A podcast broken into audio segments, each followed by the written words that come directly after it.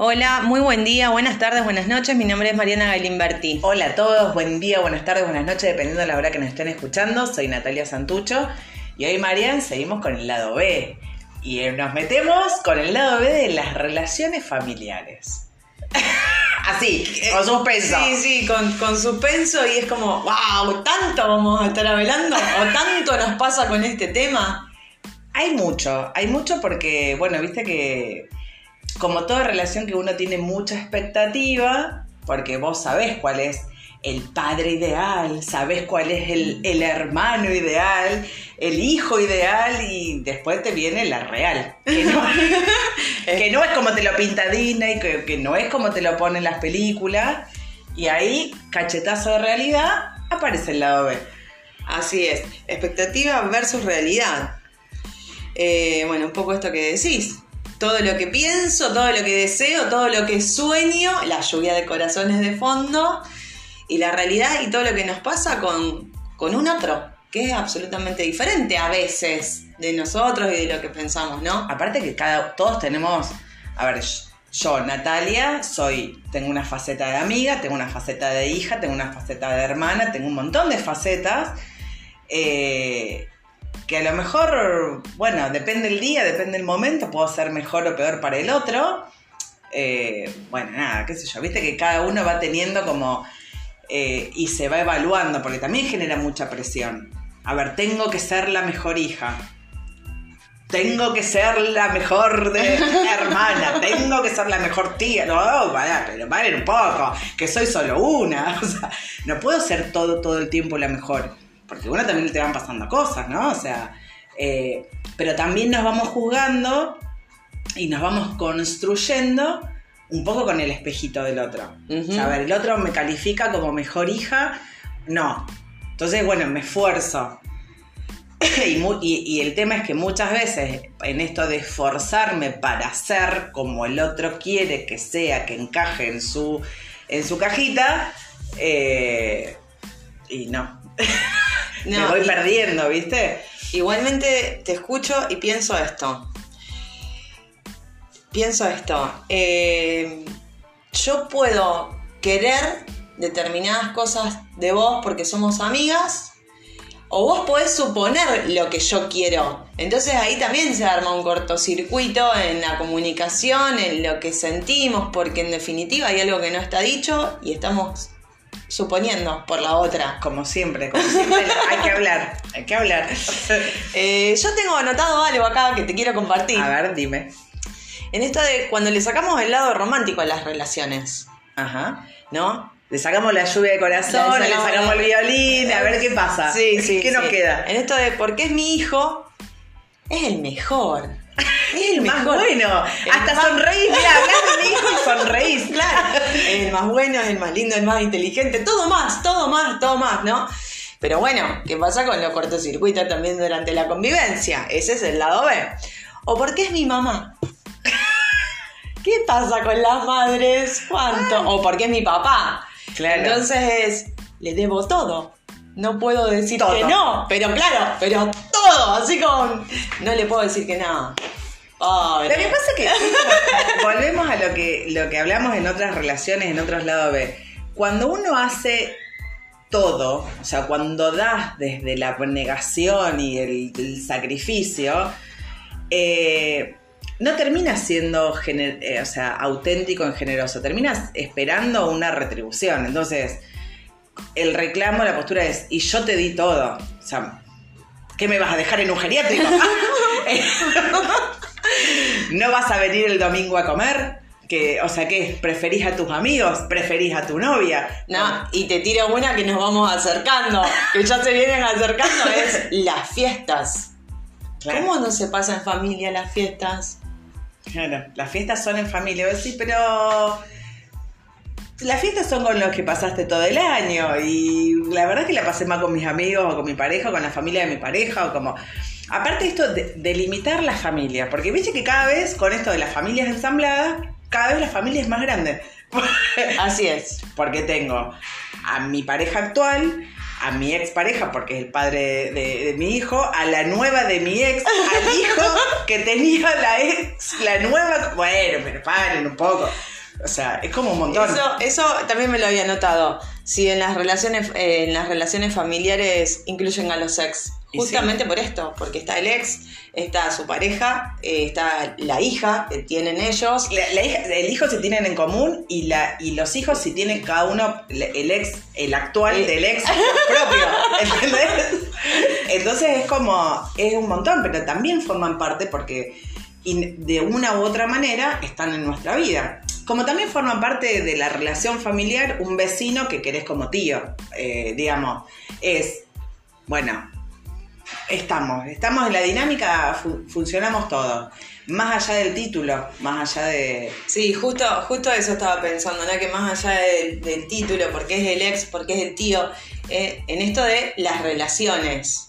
Claro, más allá del ADN, digamos. que, que en definitiva la pensamos como tendría que ser de, de determinada manera y en el medio van pasando muchas cosas, ¿no? Porque yo de mi hijo no, no dejo de pensar que es el mejor, que es el más lindo, que es el más bueno, que es el más inteligente, pero sí en la convivencia tenemos a veces chispazos, es decir, no quiero hablar con este pibe hoy. No lo quiero abrazar de la cintura, lo quiero abrazar del cuello. Pero bueno, es abrazo de madre. Claro, hoy no quiero hablar, hoy necesito así como, bueno, y a él también le pasa conmigo, y más allá de que yo soy madre y le doy todo. Claro. Lo que pasa que en esto de las, las relaciones, me parece que el, el lado B tiene que ver con, con las expectativas. ¿no? O sea, esto de. No sé de dónde sacamos las expectativas, si tiene la culpa Disney, si tiene el- la culpa la, las, las cinematográficas, la, el contexto social, no sé, pero nos generamos una expectativa tan grande que después el real, el sujeto real que tiene que llenar esa expectativa, tiene que hacer mucho esfuerzo porque se tiene que moldear. O sea, es como, viste los juegos, no sé cómo se llaman, pero los juegos esos de encastres de, los nenitos chiquitos que vos tenés que poner el cuadrado en- adentro del hueco del cuadrado, el redondo. Bueno, y es como, sos una estrella tratando de entrar en un cuadrado. Y vos decís, y se te van a romper todas las puntas. O sea, vos podés intentar, podés intentar, pero si no vas ahí y vas en otro lado, eh, también tiene que ver con la dinámica familiar que te puedan aceptar. Que te puedan aceptar que tu vocación, de, por más que tengas un linaje de médicos y lo, tuyo por, por ser artista, o, o porque quieras viajar, o porque. Que, que después, y en esto vuelvo a lo tuyo, lo no dicho, eh, porque a lo mejor no sé, yo tengo el sueño de viajar. Y pero no me voy porque mis viejos están grandes, porque están enfermos, porque qué sé yo.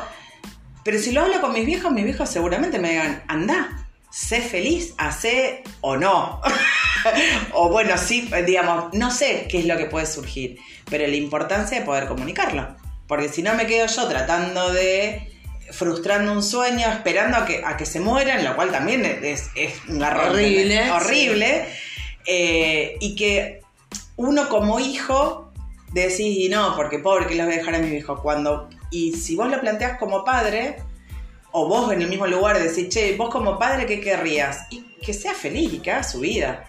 Entonces, esas cosas, por eso digo, volviendo a lo que vos decís, los supuestos que se hacen de lo que digo, no digo, creo, supongo, me imagino, bueno, hay un no dicho y un imaginario que, que también nos termina pesando, tanto o más que las relaciones familiares en sí mismas. Sí. Sí, en esto de, bueno, que lo hemos hablado en algún otro episodio, ¿no? De las creencias, de los mandatos, de lo que transmitimos, de lo que transmitimos sin palabras también. En esto de, bueno, son todos médicos. Yo tengo que ser médico, pero elijo ser médico, quiero ir por ahí. Eh, en esto, ¿no? También de lo que, de lo que transmitimos sin decir. Sí, sí, sí, sí, sí. Y, entender que todo tiene un precio. O sea, a ver, en esto. Y si estudio la carrera de medicina, genial, porque tengo el consultorio, tengo la clientela, tengo los antecedentes familiares, tengo quien me enseñe. ¿A qué precio? Porque a lo mejor no es lo que me hace feliz. Y estoy frustrado o estoy No sé, mira, los otros días estaba hablando con un vecino del edificio que el hermano se recibió, yo no sé si ingeniero eh, o de médico, digamos, como una carrera muy larga. Le dijo, papá, mamá, acá está el título, yo me voy. Se fue con la novia en bicicleta a estar recorriendo el mundo. Ahora estaba en Australia, no sé qué, digamos, no llegó de acá hasta Australia pero se fue a recorrer hace un par de años que andan, y vos decís, qué sé yo, Sí, es como pesado. O sea, él sient- sintió que tenía que cumplir el mandato de ser De bueno, tener el ingeniero, título el título, eh, para poder sentirse libre. Que a lo mejor si se lo hubiese planteado antes a los padres le decían, no pierdas seis años y anda ahora. Tal cual. O no, o a lo mejor le decían, estudié y después salí para bicicletear con un título bajo el brazo. Este, pero bueno, qué sé yo. Sí. El tema es hablar, como siempre, Marian, en todas las relaciones, en todas las cosas. Como eh, es hablar y mm, que lo hemos dicho también muchas veces, muchas veces es parar y escucharnos. Escucharnos en esto de por dónde quiero ir, qué es lo que quiero hacer. Porque a lo mejor el. No sé, bueno, no, no sé cómo es el caso de este chico, pero a lo mejor era su, su vida así. Bueno, me recibo, entrego diploma y después me voy, pero si no era así, pero, pero en esto de parar y escucharnos. Totalmente. Eh, y otra cosa, Marian, que no, que no menor, no menor, este, mm, el, el ser claros. O sea, a ver, yo me escucho, soy claro y trato de ser claro en comunicarlo. O sea, para que no, no surjan tantos, tantos lados B en las relaciones. Y, tratando de no meternos tanto, o sea, porque bueno, nada, también se me ocurre esto de los lados B, eh, las relaciones tóxicas, que también hay muchas relaciones familiares tóxicas en esto que termina siendo casi como extorsivo, ¿no? Porque yo te di, porque vos, mm, mm, o sea, me debes. eh, eh, y que hay veces uno cuando habla de otro tipo de relaciones, vos podés decir, bueno, alejate de esa persona. Uno en las relaciones de familia es difícil alejarse físicamente, no imposible, sí se necesita más trabajo, pero por lo menos empezar con un alejamiento emocional.